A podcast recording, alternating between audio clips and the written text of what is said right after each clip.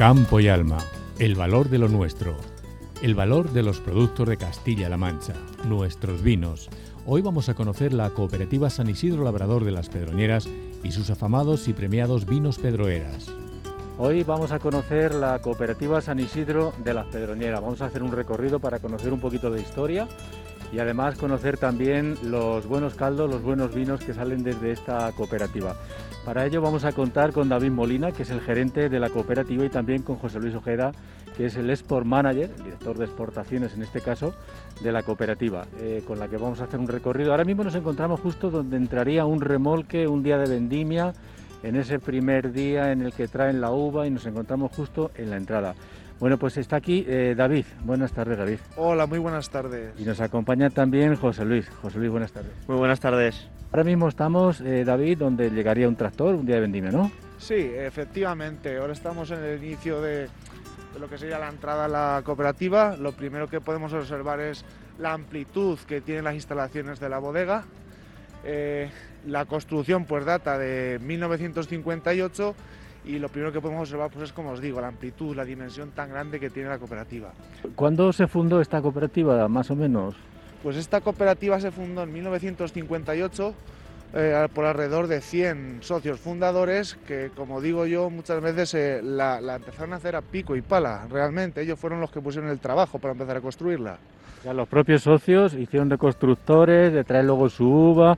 ¿Y cuánta uva trajeron en esos primer año o esos dos primeros años? Pues en esos primeros años eh, las producciones evidentemente eran todavía muy pequeñas, pero estamos hablando de, a lo mejor que entre medio millón de kilos, un millón de kilos, y poco a poco fueron creciendo.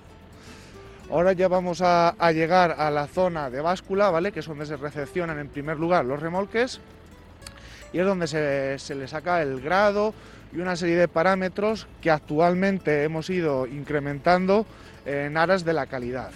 Ahora mismo le veo la maquinaria, se saca el grado y esto supongo que estará todo automatizado, ¿no? Que se saca la uva y automáticamente irá a unos ordenadores o cómo va esto. Exactamente, como te decía, todo ha ido evolucionando y bueno, pues como bien dices, ahora prácticamente todo se ha ido innovando, se ha ido informatizando y en esta primera fase, la que es la de, la de báscula, la de pesaje, lo que se consigue es pesar la uva, se le extrae del remolque el mosto y ese mosto eh, pasa a, una máquina que se llama FOS. En ese FOS lo que hacemos es medir cinco parámetros que han seleccionado los técnicos de la bodega, como potasio, acidez, podredumbre y el grado alcohólico, y lo que hacemos es todas las entradas las categorizamos en categoría 1, 2 o 3 en base a los parámetros que da. Me has dicho que sobre 100 socios iniciaron la cooperativa aproximadamente. ¿Cuántos hay ahora? Pues actualmente estamos con 945 socios. La verdad es que es un, número relevante y bueno, eh, no únicamente nos dedicamos a la uva, sino que también cogemos cereal y en sus inicios, cuando se creó la cooperativa, se creó para comercializar el ajo, la uva y el cereal. Actualmente nos dedicamos a más que la uva y el cereal, pero mantenemos una masa de socios muy elevada. Sí, es cierto que se, eran la misma cooperativa Ajos y Uva. ¿Y luego por qué se separaron las cosas? ¿Por el negocio quizás? Bueno, entiendo que al final eran dos cultivos de mucha relevancia y que se apostó por separar, eh, por decirlo de alguna forma, la gestión de un cultivo y otro. Eh, está claro que en Pedroñeras el cultivo predominante y el mayoritario es el ajo y bueno, entiendo que por volumen y por gestión se decidió al final de separarlo. Bueno, vámonos para acá. Eh, se nota el aire. Estamos en, donde llegarían, en este caso, los, tractores para pesar, para coger el grado, etcétera, etcétera. Y actualmente, ¿cuántos kilos de uva eh, recepciona esta cooperativa? Pues en este año, por ejemplo, hemos cogido 9 millones y medio de kilos entre todas las variedades. Las variedades predominantes son el aireño el cencibel y bueno, normalmente nos movemos una horquilla, dependiendo de las condiciones climatológicas o cómo haya venido el año, de entre 10 millones y, 15. Es más o menos. No está mal, ¿eh? No, no está, no está nada mal. No está nada mal. ¿Se trae eh, prácticamente toda la cosecha o qué porcentaje de la cosecha del término municipal acaba en la cooperativa? Nosotros actualmente tenemos 1.700 hectáreas en el término. Eh, la cooperativa, dentro de lo que es realmente una propia cooperativa, el socio tiene que aportar toda la cosecha y la cooperativa lo que tiene que hacer es comercializar y defender su producto en su totalidad. Entendemos que aproximadamente eh, con esa masa de socios que tenemos y la uva que hay en Pedroñeras, pues posiblemente estaremos gestionando el 85-90% de la uva del término. Oye, una curiosidad, estamos, estoy viendo ya lo que serían las tenajas antiguas, que son depósitos ahora de acero, Em, se ha vendimiado hace un mes y medio y tal. Ahora, ¿en qué proceso está el vino? Ahora en diciembre, a primeros de diciembre. Pues es interesante y la verdad es que eh, que me lo preguntes, pues me viene muy bien en el sentido de que realmente eh, se termina la vendimia, pero ahora es cuando más trabajo viene, por decirlo de alguna forma, porque la fase de recepción de uva es la más importante, pero a continuación viene lo que es la elaboración, luego por ejemplo también tareas de limpieza que son muy importantes, pues la bodega siempre tiene que estar en estado de salubridad eh, impecable. Y, con esas estamos, realmente hay una parte de, los compañeros que están en todo el tema de elaboración, preparación de vinos, otros están con el tema del embotellado y otra parte de los compañeros están con tareas de limpieza. Y bueno, la verdad es que como decías, estamos visualizando lo que son eh, los depósitos de acero inoxidable. Es una nave que tiene aproximadamente 15 años. Yo siempre digo que es nuestra joya de corona porque es la más moderna, las instalaciones están eh, muy actualizadas y aquí es donde solemos dejar siempre los vinos de mayor calidad. Eh, podemos estar quizás donde se elaboran o donde se van a elaborar los vinos para este año. Bueno, gran parte. Una parte está dentro de esta nave y la otra parte la tenemos al descubierto en unos depósitos que son de mayor dimensión.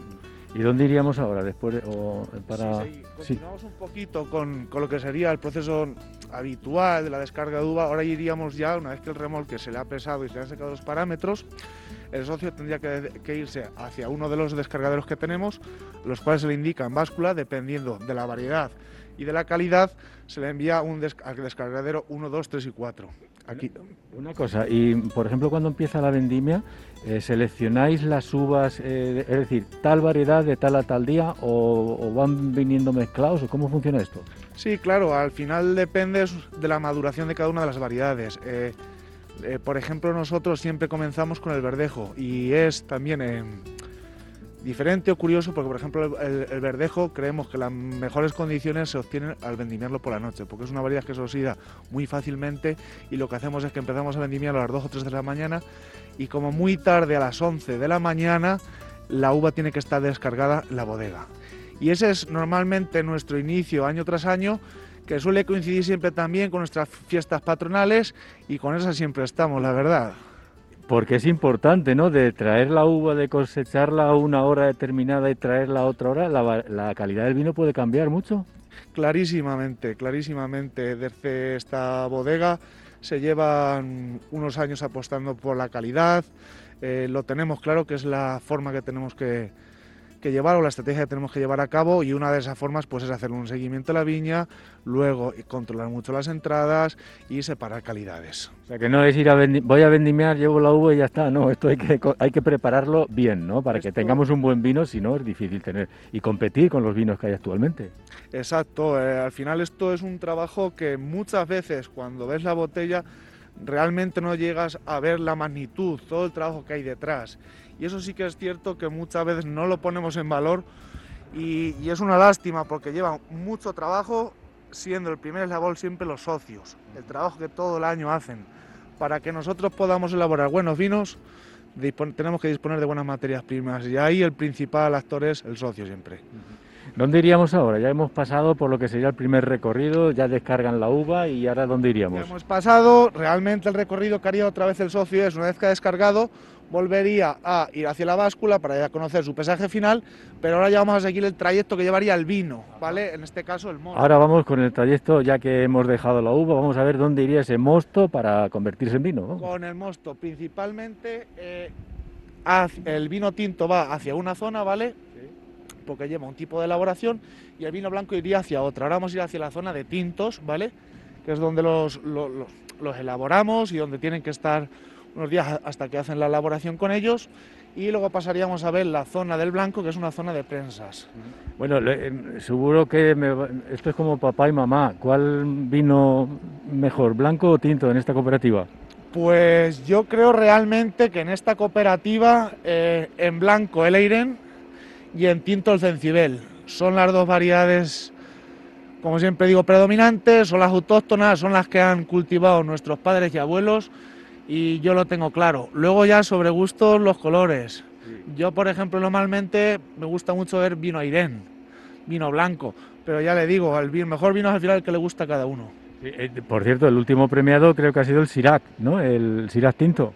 Sí, la verdad es que eh, llevamos dos años o tres que realizamos un CUPAS con 50% de Sirac y 50% de Cencibel que nos está dando muchos reconocimientos, muchos galardones.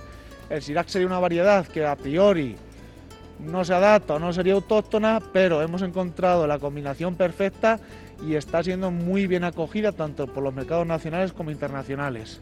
Bueno, ahora, eh, donde estamos ya, estoy viendo pues un montón de también recipientes y bueno, maquinaria diversa. Aquí llegaría el, mosto una vez que ha pasado por el pesaje, descargado y demás, ¿no? Claro, aquí ya llegarían eh, eh, las uvas con el mosto y lo que estamos es en la zona de blancos, en la zona de, de prensado. Las uvas llegarían a estos depósitos pulmón, que se les suele decir, y aquí lo que se suele hacer es, primeramente, se separa lo que es el mosto de primera o el mosto yema, que por decirlo de alguna forma es eh, lo supremo, y luego lo que sería el ollejo y el resto pasarían a las prensas neumáticas, para obtener de esa prensa, obtener el mayor de calidad también. Entonces, eh, perdona, entonces hay un primer mosto que, que, sacamos un vino de mejor calidad y un segundo mosto, un vino de, otra calidad. Otra calidad, no, no es que sea una calidad eh, que sea inferior, pero evidentemente tiene diferencia.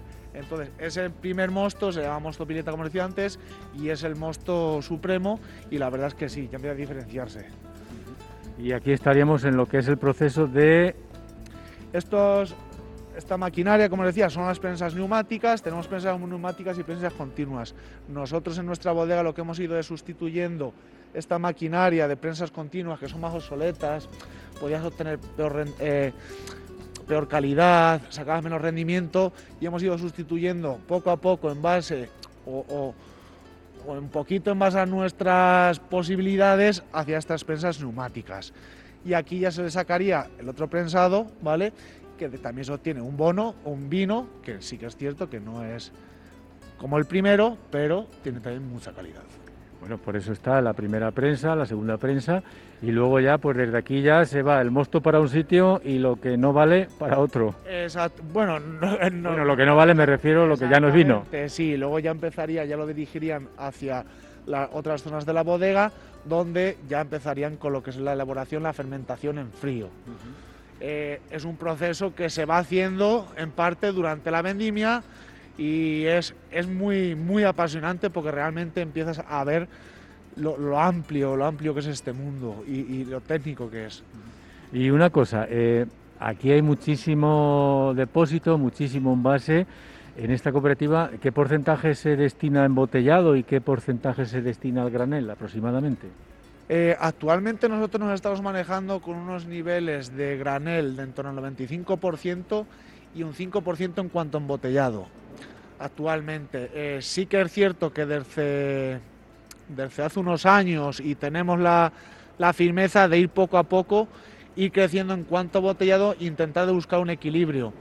Con esto no quiere decir ni que el granel es mejor o que el embotellado es mejor, pero sí que entendemos que tiene que haber un mayor equilibrio, ¿vale? Eh, voy a preguntarle a, José Luis, ¿es difícil, eh, conforme está el mercado ahora mismo, de introducir los vinos en el mercado? Bueno, al final el mercado del vino es un mercado súper competitivo, ya que hay muchísimas bodegas ya y cuando te vas a nivel internacional ya no solo compites contra las bodegas de tu región y de tu país, sino con todas las bodegas del mundo. Y al final, como comentaba David, esta apuesta que estamos haciendo por la calidad es un poquito lo que te sirve como mm, aval a la hora de llegar a un mercado nuevo y llegar con reconocimientos por calidad y de esta forma intentar entrar un poquito al mercado. Pero sí, la verdad es que es muy difícil entrar en los mercados internacionales. Hay que entrar con calidad. Está claro que los vinos con calidad están teniendo mejor tirada que y en Castilla-La Mancha afortunadamente parece que se está trabajando con la calidad. Eso es, al final lo bueno que tenemos en Castilla-La Mancha a nivel general y la DEO La Mancha como una denominación un poquito más concreta dentro de la región, es que ofrecemos una relación calidad-precio que es difícil de igualar a nivel mundial. Bueno, estamos oyendo ruidos dentro de la... Estos son los trabajos que me estabas diciendo antes, ¿no? Que están haciendo ahora, que es ahora donde viene el trabajo para hacer el buen vino, ¿no? Porque ya está todo, pero ahora hay que trabajarlo. Exacto, eh, ya empezamos a escuchar ruido el propio día a día de la bodega y claro, los trabajos no, no paran. Eh, como os decía al final, pues ahora es otra parte del año, otra etapa donde hay una carga de trabajo muy elevada y bueno, hay que, hay que continuar. ¿Y para dónde iríamos ahora? Ya hemos visto aquí que llega ya todo el mosto, ahora ya se distribuyen los distintos depósitos y ahora ¿dónde iríamos? Pues ahora vamos a ir a la zona de tintos. Como os decía, la elaboración del tinto es diferente a la elaboración del eh, blanco. Eso iba a preguntar, porque no es lo mismo hacer un tinto que hacer un blanco. No, es diferente. Tiene otra serie de elaboración, necesita otra serie de procesos, otro tiempo y bueno, para ello está separado una zona de, la bodega de blancos y otra de tintos. Estamos pasando, bueno, pues por las diferentes naves, instalaciones que tenemos, ¿vale? Al final tenemos todo conectado y como os decía, al ser tan amplia, quieras que no, pues disponemos de muchas... ¿Y cuánto, cuántos metros, cuántas hectáreas o metros? No sé cómo eh, está la, bodega, ¿cuánto tiene? aproximadamente hay unos 15.000 metros, de, sí, una hectárea y media aproximadamente de bodega y la verdad es que es grande, es grande. Esto sería lo de tinto. Eh, ¿qué, ¿Qué encontramos aquí que no encontramos en lo de blanco o viceversa? Si quieres te puedo explicar yo. Mira, los tintos al final, la complejidad o la gran diferencia que lleva respecto a los blancos es que eh, le tienes que sacar el color a los ollejos. Entonces necesitas que, lo que es el mosto macere con las pieles. Entonces nosotros hemos, usamos una técnica que no es la clásica, la clásica es el remontado, que se suele usar que es un depósito autovaciante en el que el mosto se va cogiendo por abajo, se va tirando arriba para romper el sombrero.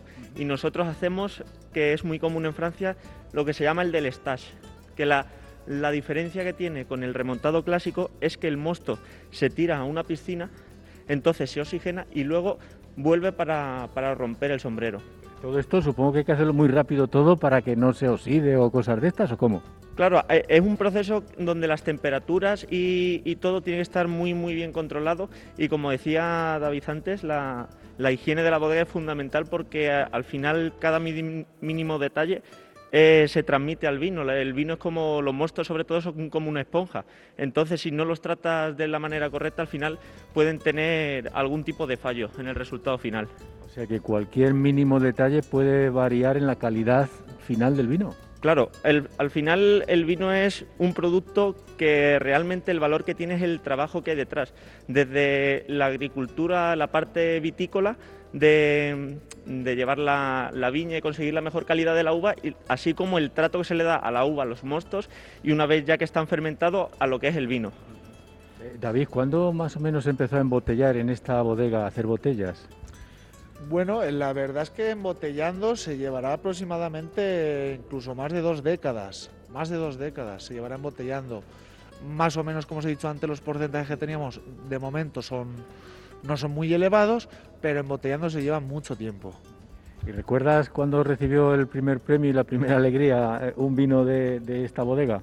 Pues la verdad es que eh, yo siempre he escuchado a mis progenitores, a mi padre y a mi abuelo, es que el vino de Pedroñera siempre ha estado muy bueno, sobre todo el tinto, el cencibel. Galardones se llevan obteniendo posiblemente 30, eh, 40 años. Los que nos acordemos, porque ya tomó más relevancia los concursos y todo eso, tenemos por ejemplo Viña Recreo de 1997, eh, Cencibel, que obtuvo la gran selección, y luego un vino que marcó mucho y que tuvo una gran acogida fue el Millennium. Era un vino blanco que salió en el 2000 eh, la novedad que se puso en una botella azul y tuvo mucho impacto y ahí fue donde un poquito ya se empezó a empezar a embotellar más, a ver que era otra parte que había que atenderla y bueno, eh, si luego nos vamos a la sala del salón donde hacemos las asambleas con los socios, podremos ver la cantidad de premios que han ido teniendo los vinos durante toda su, historia de la bodega. ¿Y dónde iríamos ahora aquí? Por cierto, eh, los que no sabemos mucho nada más que beber un traguete y tal, ¿el vino embotellado se muere? ¿Llega un momento en que pierde la vida? El, vino, por así decirlo, es un producto que no tiene fecha de caducidad. Es decir, puede perder eh, características organolépticas, es decir, lo que recibimos nosotros de pues, que puede estar un poquito más ácido, eh, se pone un poquito más vasto o se le va un poco la intensidad de sabor, pero caducidad como tal no tiene. O sea, aunque el vino no esté bueno al paladar en 30, 40 años, el vino se, podría beber y no, no, te, no te pondrían malo. quizás el sabor distinto, pero no te pasa nada, ¿no? Bueno, pues vamos a continuar porque Em, estábamos hablando de, las, de, los premios. Eh, supongo que guardáis botellas de los premiados o de las primeras botellas, una especie de, museo o colección, ¿no?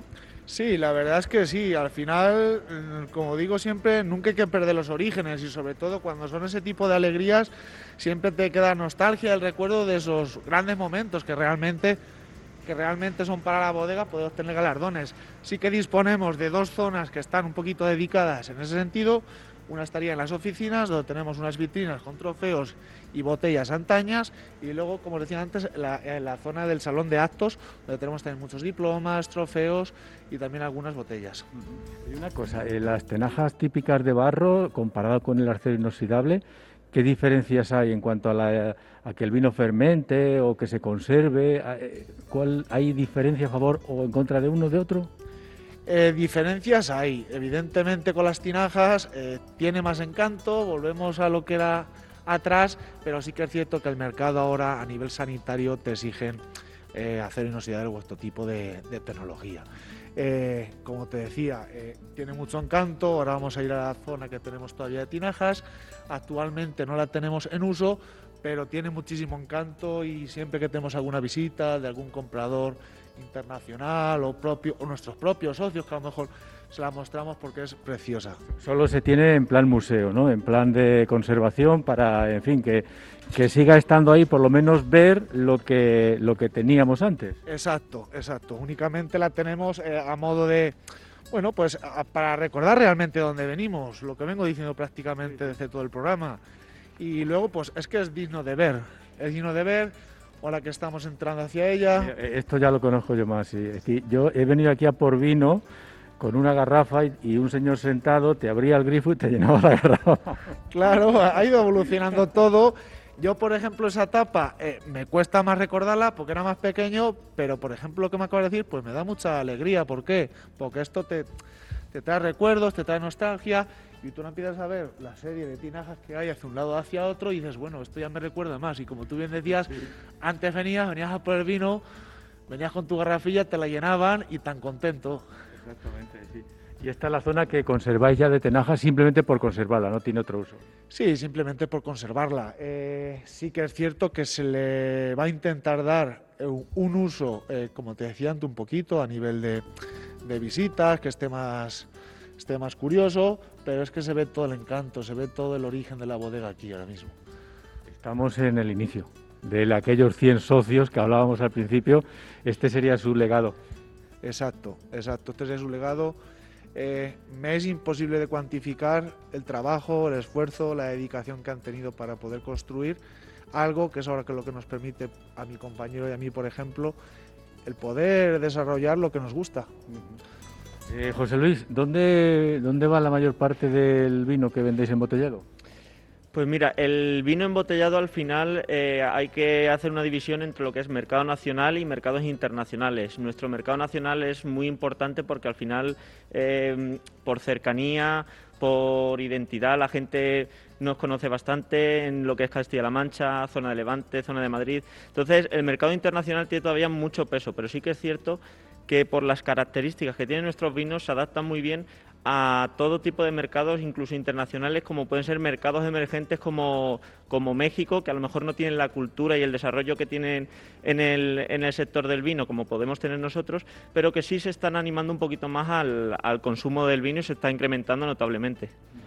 ¿Y el, el granel dónde, dónde lo mandáis principalmente? Nosotros estaremos actualmente unos porcentajes dentro de lo que es el granel de aproximadamente un 80 un 85% de la comunidad económica europea. Estamos hablando de países como Francia, eh, sobre todo, Portugal, Italia y Alemania. Son los, los países principalmente donde, donde exportamos el vino. ¿Y dónde iríamos ahora? ¿Qué, dónde, ¿Dónde iría el visitante ahora de la, de la bodega? Bueno, ahora vamos a, vamos a visitar la zona de los depósitos de mayor dimensión, ¿vale? es una zona también que son depósitos de acero inoxidable, tiene una mayor dimensión y que es donde solemos dejar el vino que tenemos con mayor, con mayor cantidad. Aquí ¿Cuánto, en estos depósitos, cuántos litros de vino eh, hay aquí aproximadamente? Bueno, pues hay de diferentes cuantías, tenemos depósitos de 1.600.000 litros, otros de 700. Al final la capacidad de la bodega máxima son 25 millones de litros. De litros. Eh, y ¿Se, llega algún año a, cumplir esa, a llenar esa capacidad? De... Actualmente no, pero sí que es cierto que ha habido años donde se han visto, les ha costado poder recepcionar la uva y luego tener eh, espacio para poder almacenarlo. ¿Vale? En esta parte de los depósitos, cuando antes hemos estado en la zona de prensas de vino blanco, aquí es donde se harían las fermentaciones controladas en frío. ¿vale? de esta zona. ¿Y qué diferencia hay entre una fermentación como la que hemos visto anteriormente a esta que está en el exterior? Eh, realmente las diferencias están entre el blanco y el tinto. Lo que haces son procesos que se van haciendo hasta llegar a la elaboración. Aquí lo que haces es el prensado y ya el mosto lo derivas hacia aquí y aquí ya sabes lo que se hace la fermentación, la elaboración propia. Antes eran etapas previas que hacen preparar el vino para poder, elaborarlo. ¿Y, desde que llega aquí el mosto hasta que lo sacamos en vino, ¿qué, se hace ahí dentro de esta de este depósito. Podemos ir a otro sitio si quieres, que aquí hace fresco. Pues realmente lo que aquí lo hacemos es, eh, incluso dentro de la propia campaña, pues tú ya empiezas a elaborarlo en frío y lo que haces al final es eh, coger, fermentarlo hasta su punto óptimo. Hay una serie de parámetros que se tienen que ir controlando y una vez que ya el vino se ha elaborado, ¿vale? Ha terminado de fermentar, ya dispondrías del vino prácticamente para el consumo. Los, pasos o el tiempo del blanco eh, son más pequeños que en el tinto. El tinto necesita más etapas y una mayor elaboración. El blanco, una vez que pasa un tiempo y has hecho todos los procesos, es más, es más corto y se obtiene antes. Bueno, yo no sé si en las bodegas hay eh, algún tipo de, secreto para hacer unos vinos. No quiero que me digáis si hay algún secreto, pero cada bodega es como cada maestro tiene su librillo o, no, el vino sale y sale. El nuestro, eh, yo es que lo tengo muy claro. A la vez que es sencillo, es complejo. Es que todo el equipo humano, todos los eslabones, toda la cadena vayan a una. Desde la persona que cuida y recolecta la uva, desde el trato que le dan las personas que estamos en la bodega, los compañeros, a la hora de elaborar, a la, persona que aprieta una tuerca. En este caso, José Luis cuando lo vende, cuando hace todos, todos, todos, el órgano de administración con las decisiones. Si todos van a una y van engranando todas las piezas, al final el trabajo sale y ese yo entiendo que es el mayor secreto. ¿Y dónde iríamos ahora, eh, David? Bueno, quería mostrarte un poquito otra vez volviendo al patio, eh, porque al final, evidentemente, nosotros siempre buscamos para el socio dos objetivos primordiales. El primero es que obtenga el máximo beneficio por su producto y el segundo es darle el máximo servicio. Es decir, en esta cooperativa no únicamente nos dedicamos a comercializarle su cultivo o su producto, intentamos también de darle las mayores facilidades en su día a día. ¿Qué quiero decir con esto? Bueno, pues dentro de la cooperativa, por ejemplo, damos asesoramiento a nivel documental, con cuadernos de campo, asesoramiento de sanidad vegetal, se hace alquiler de aperos, tenemos un, un almacén de abonos y fitosanitarios, disponemos de una sección de gasolinera. Entonces, al final no es únicamente desde el producto, es darle un servicio integral al socio, facilitarle la vida, que en estos momentos eh, es lo que más podemos poner en valor, ayudarle en su día a día, porque él tiene ya bastante con intentar cultivar el producto para luego encima darle más trabajo que a lo mejor normalmente encima no está ni habituado, porque cada vez es más exigente también a nivel documental toda la agricultura y yo entiendo que todo. ¿Y dónde vamos ahora entonces, David? hemos dado la vuelta, hemos, hecho un quiebro. Hemos hecho un quiebro. Yo creo que ahora, eh, aprovechando que estamos en la etapa de embotellado, además, como disponemos al Export Manager con nosotros, creo que deberíamos ir a la zona de embotellado para ver cómo se trabaja, escuchar los sonidos típicos de una embotelladora y ya entrar un poquito más en lo que es comercialización y producción de embotellado. Bueno, pues nos dirigimos ahora a la planta de embotellado. Eh, la planta de embotellado, eh, cuando está a máximo rendimiento, ¿cuántas botellas puede embotellar en una hora o al día? No sé cómo funciona esto. Eh, bueno, por hora, por día, lo podemos medir las dos magnitudes. Sí que es cierto que nosotros disponemos de una embotelladora modesta, es decir, para los volúmenes que estamos manejando todavía de embotellado, con la embotelladora que tenemos podemos cumplir perfectamente con nuestras demandas. Estamos hablando de que posiblemente podamos hacer sobre 8.000 botellas al día. Ya estamos dentro de, la, de lo que sería la, la embotelladora y vamos a... Aquí vemos los palos, cómo están los, las, las Vamos por aquí, vamos a entrar y entramos por aquí. Estamos ahora mismo, esto es la embotelladora, ¿no? Sí. Bueno, pues ya hemos llegado a la planta embotelladora. Están trabajando, ¿no? Están... trabajando los compañeros, como te decía, es una de las labores principales actualmente. Y bueno, por lo que observo, aunque ya lo conocía, estamos embotellando actualmente el verdejo.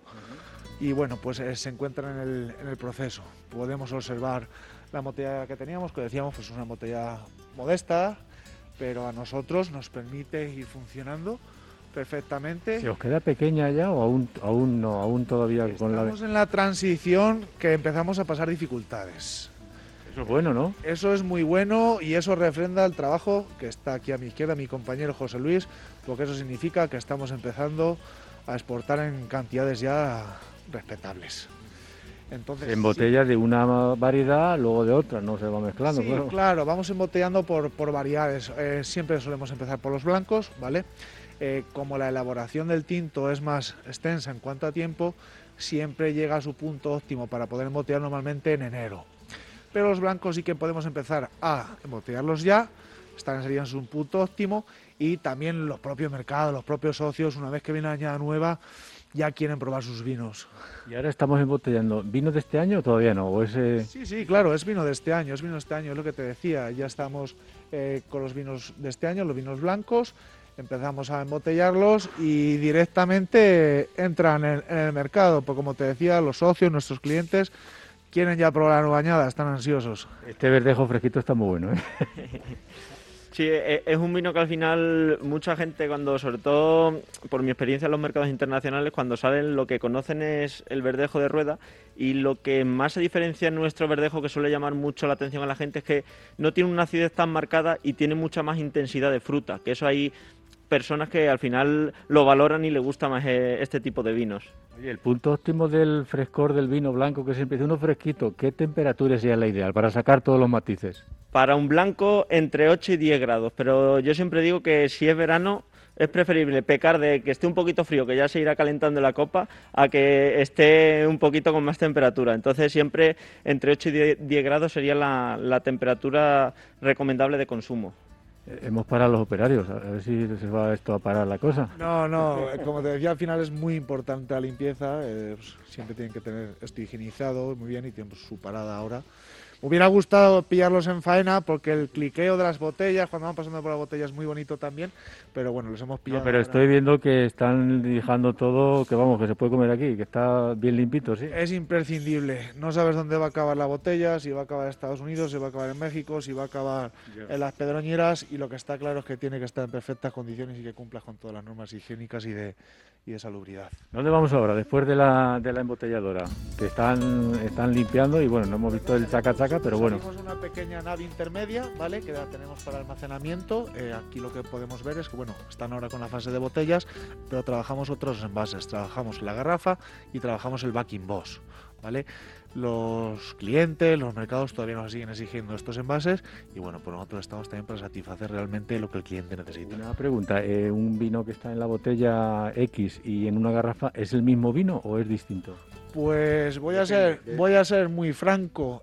nosotros, igual que te he dicho que nuestra política está clara, que es de calidad, aquí lo que hacemos es seleccionar para nuestros clientes los mejores vinos. Es decir, los mejores vinos que creen los técnicos que tenemos en ese año se embotellan. Diferencia entre uno y otro, al final, la conservación. Pero el caldo es el mismo. El caldo es el mismo, el caldo es el mismo. Pero lo que sí que hacemos es eso, seleccionar el mejor vino. Para nuestros socios y para nuestros clientes tienen que llevar el mejor vino. Bueno, buena política, sí señor. Bueno, ¿y de ahora dónde iríamos, eh, David? ¿Dónde iríamos ahora? Pues ahora vamos a pasar, eh, para mí y para la mayoría de las visitas, ahora me das tú tu opinión, a la zona que más encanto tiene. Es la zona que tenemos de cata, de barricas y suplementariamente está la zona también de almacenaje, de estocaje para los embotellados. Eh, si tenéis que visitas y demás y tenéis que catar muchos vinos, eh, ¿terminaréis muy catados o cómo? dicen, dicen, que el buen, dicen que el buen catador lo prueba y lo escupe. Yo, yo seré malo porque no lo sé, no puedo escupirlo, me da, me da coraje, me da cosa y... Da como pena, ¿no? Da como pena. Lo que pasa que, claro, evidentemente, como tú bien decías, en vez de verte la copa te tienes que beber el sorbete, pero sí, sí, hay que tener... Al final cuando te dedicas a esto, quieras que no, pues eh, ya empiezas un poquito a, afinar el aroma y el este, y sí que es cierto que vas catando, pero tienes que ir con, con mesura.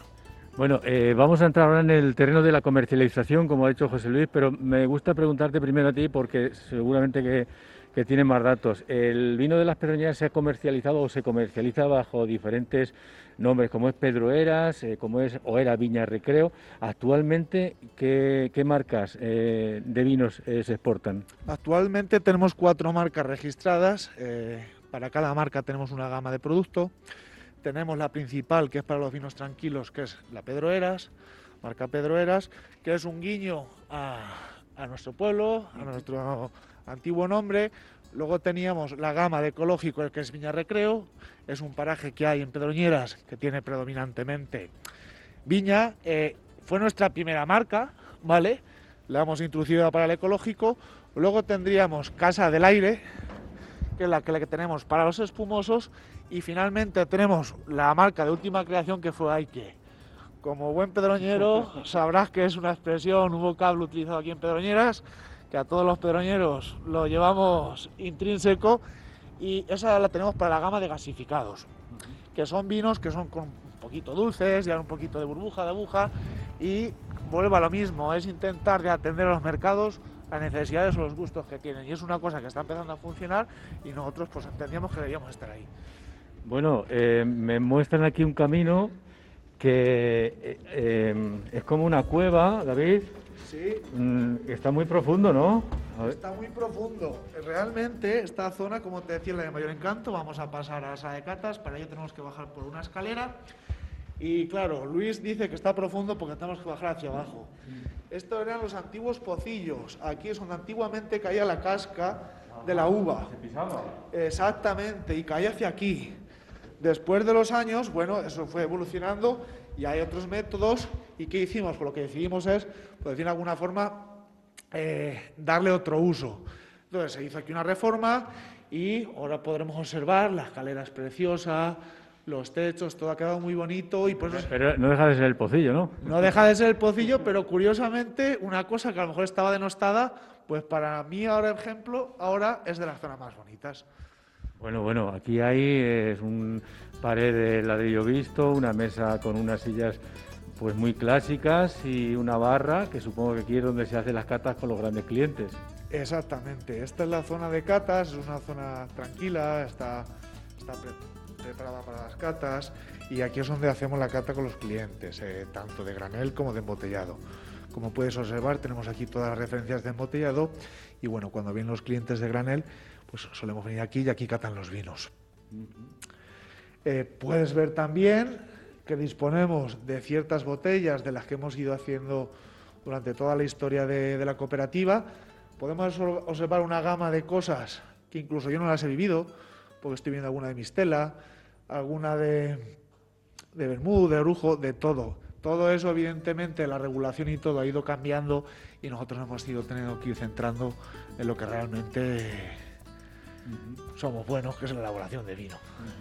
estamos viendo las distintas, eh, distintas botellas, distintas etiquetas que ha tenido el vino a lo largo de, de su existencia, vamos. Exacto, podemos ver todos los diseños, podemos ver, si realmente vemos incluso la evolución de los insumos, de la botella, de la etiqueta, cómo ha ido evolucionando. Si nos vamos hacia, ahora hacia los actuales, pues cambia todo, el tipo de botella, la etiqueta.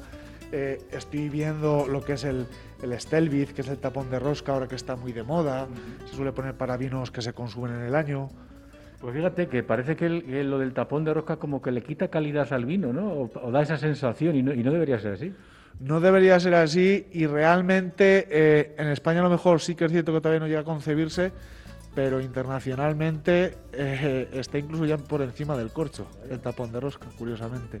Sí, pasa un poquito igual como vino en, en cartón. En Pedroñeras está totalmente denostado, en Pedroñeras, en España está totalmente denostado. El Vaquimos realmente es una bolsa hermética y luego un este. Y en otros países de Centro Europa y de muchos sitios no, no, lo tienen, no lo, desprecian, es un vino igual.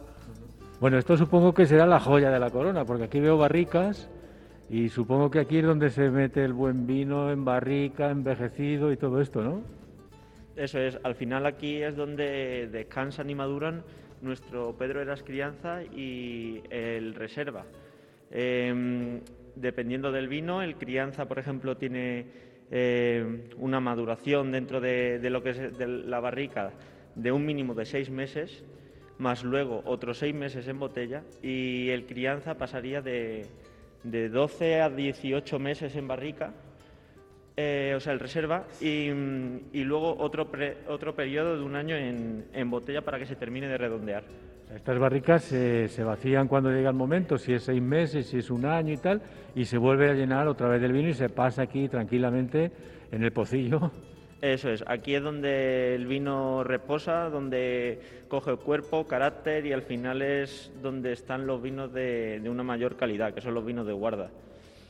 Nosotros usamos, todas nuestras barricas son barricas mixtas, como puedes ver en, los logos de la, madera, y eso quiere decir que usamos roble francés y americano. En las duelas, que son las, las tablas eh, longitudinales que, forman la, barrica están compuestas de roble francés y las tapaderas serían de roble americano. Es decir, que mm, dependiendo de la madera, así está el vino luego. O sea, si es roble, si no es roble, cambia mucho el gusto del vino. Eso es, siempre se usa roble para, para la crianza de los vinos influye también la procedencia del roble. O sea, no es lo mismo los matices que le puede dar el roble americano, que le da más aromas a vainillados, eh, más típicos que no pueden recordar a, los aromas terciarios del, whisky, que es donde, donde típicamente se, se, hacen. Y el roble francés tiene el poro un poquito más fino y quedan vinos más aterciopelados y más golosos en boca. ¿Y entre reserva y crianza qué es? ¿El tiempo? Sí, al final es el tiempo. Al final lo que es una nomenclatura que te quiere decir la, longevidad que tiene, que tiene esa, esa botella. Y para, para, bueno, no sé, para conservar el vino, eh, por ejemplo, para tener una botella en casa mucho tiempo, em, ¿es mejor tener uno ya de crianza que va a aguantar más tiempo que uno, por ejemplo, que hemos visto un verdejo? Eh, los vinos jóvenes eh, normalmente tienen una vida más corta, ¿vale? Cuando tiene una vida más corta, tú anteriormente habías hecho ilusión que los vinos se mueren, no es que se mueran, pero como decía José Luis, pues pierden eh, características. Los vinos jóvenes que elaboramos tienen una vida más corta y normalmente una vez que acaba la añada, pues ya empiezas a notar que empiezan a perder alguna cualidad, ¿vale? Puede coger un color más amarillento, a lo mejor el sabor ya está un poquito más oxidado y cambia. Para conservar en tu casa estos vinos que han pasado por madera y que son crianzas y reservas, aguantan durante más tiempo. Bueno, y, aquí qué hay? Aquí vemos más, más, pocillos. vamos a pasar más pocillos, es una vez suplementaria, vamos a hacerlo más bucólico porque aquí ahora mismo las luces tardan mucho y la tengo en la otra zona y vamos a pasar como aquel que dice a oscuras. Esta, Luis, es la zona de almacenaje de embotellados. Es una zona que a nosotros nos permite mantener los embotellados en, un estado de conservación y muy bueno. Eh, nos sirve un poquito como de, almacén de estocaje, porque evidentemente cuando tienes unos pedidos de container a nivel internacional, eh, bueno, con nuestros recursos lo que no podemos es preparar un container en una semana. Entonces disponemos de algo de stock para poder atenderlo. ¿vale? Bueno, la verdad es que eh, para conservar el embotellado aquí a cuatro metros bajo tierra siempre es una garantía, ¿no? Es una garantía, vamos, es, es ideal, la verdad. Como podemos observar actualmente, vemos muy poquito porque, porque prácticamente tenemos toda la añada pasada vendida, ¿vale? Y es ahora cuando hemos empezado a embotellar. Anteriormente, cuando estábamos en la planta moteadora veíamos el verdejo, ¿vale? Ahora continuarán con otra variedad, como el cabello verdejo, el airén, todos los blancos, y luego ya pasarían los tintos. Entonces, una vez que eso, pues vamos a ir completando este almacén. Y este año, con respecto al año pasado, eh, bueno, este año, este año está empezando, pero de un año a otro, ¿se nota el incremento de, venta de embotellado en esta cooperativa? En esta cooperativa eh, estamos teniendo crecimientos prácticamente exponenciales. no voy a ser lo suficientemente no inteligente para decir que cuando, cuando vendes unos volúmenes pequeños, los crecimientos que vas obteniendo son muy elevados. Entonces nosotros estamos creciendo exponencialmente. Hemos crecido mucho a nivel nacional y estamos empezando a crecer mucho internacionalmente. Por eso te digo que estamos en la transición donde vamos cogiendo las cosas un poquito por pinzas, por previsiones de venta, eh, compra de aprovisionamientos, eh, un poquito por decirlo de alguna forma, tenemos que ir mirando muy bien las previsiones y los pasos que damos, ¿vale? Porque lo que tampoco queremos es dar pasos en falso, queremos ir dando pequeños pasitos, pero ninguno en falso. Eh, José Luis, ¿el hecho de tener un vino premiado ayuda a la venta en qué porcentaje? Sí, ayuda mucho a la venta porque, como te decía, en, un mercado donde hay tantas marcas, al final es un símbolo diferenciador que hace al consumidor final, que a lo mejor no conoce ninguna de las marcas que se le presentan, el que tenga un galardón ya, eh, claro, le llama la atención y, más que nada es como que tiene una cierta garantía de que ha habido un grupo de profesionales que han catado los vinos y entre esos ha sido el, galardonado, o sea que ya parte con una cierta ventaja respecto a los que no tienen medallas. Eh, últimamente esta cooperativa ha tenido muchos premios. Eh, el trabajo, lo que decíamos antes. El trabajo, el trabajo, y aquí ya sí que evidentemente al final, eh, como dice José Luis, hay una serie de personas profesionales, cada uno de un ámbito, todos relacionados con el sector vitícola y con el vino, y que son los que lo otorgan. no, nosotros nos sorprende los galardones que estamos obteniendo, ¿por qué? Porque sabíamos que teníamos buen vino.